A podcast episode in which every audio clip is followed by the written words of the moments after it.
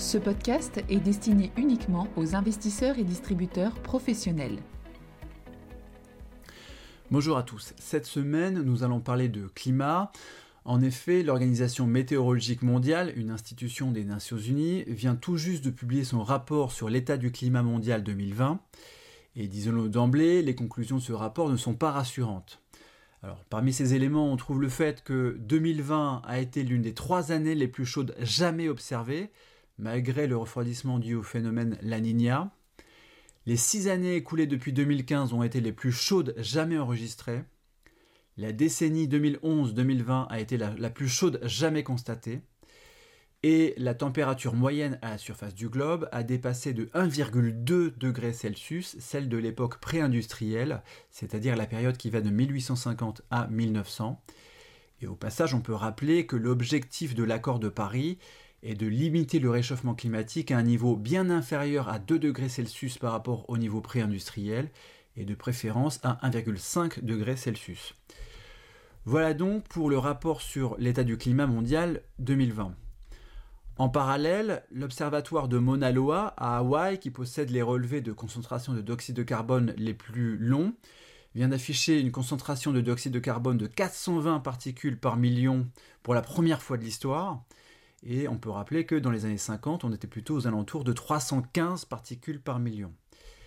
D'ailleurs, l'IEA, donc l'Agence internationale de l'énergie, indiquait récemment que si le niveau des émissions de CO2 liées à l'énergie au niveau mondial avait bien baissé de 5,8% en 2020 par rapport, à euh, par rapport à 2019, il y avait déjà retrouvé à la fin de l'année 2020 ces niveaux d'avant-crise. Et en matière de projection à court terme, l'IEA vient d'indiquer dans son rapport global sur l'énergie 2021 que la demande pour les produits fossiles allait à nouveau euh, augmenter significativement en 2021 et donc il y aurait une, augmentation euh, des, émissions de, de, CO2 liées à l'énergie en 2021. Pour le directeur de l'IEA, Fatih Birol, c'est un avertissement terrible que la reprise économique qui suit la crise Covid est actuellement tout sauf soutenable pour le climat, et à moins que les gouvernements du monde entier ne se pressent pour abaisser les émissions, la situation sera vraisemblablement bien pire en 2022. Et on le sent bien, les gouvernements commencent à prendre conscience de l'urgence climatique.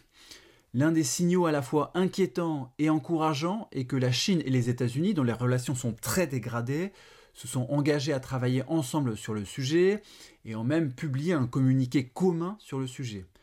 C'est inquiétant car ça envoie le signal que la situation climatique est vraiment dégradée et c'est encourageant car on constate que c'est un thème qui pourrait transcender les différends entre euh, les, euh, les États-Unis et euh, la Chine par exemple. L'administration Biden devrait d'ailleurs annoncer dans les prochains jours ses objectifs en termes de neutralité carbone.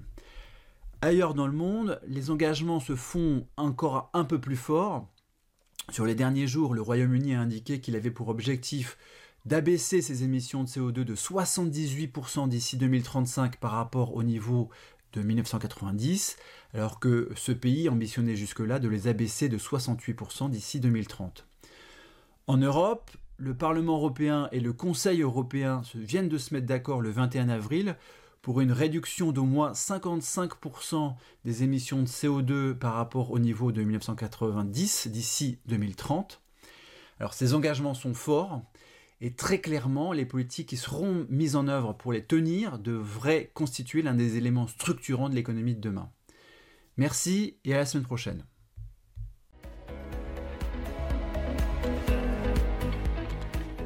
Communication promotionnelle non contractuelle les commentaires et analyses reflètent l'opinion de CPRAM sur les marchés et leur évolution en fonction des informations connues à ce jour. Du fait de leur simplification, les informations données dans ce podcast sont inévitablement partielles ou incomplètes.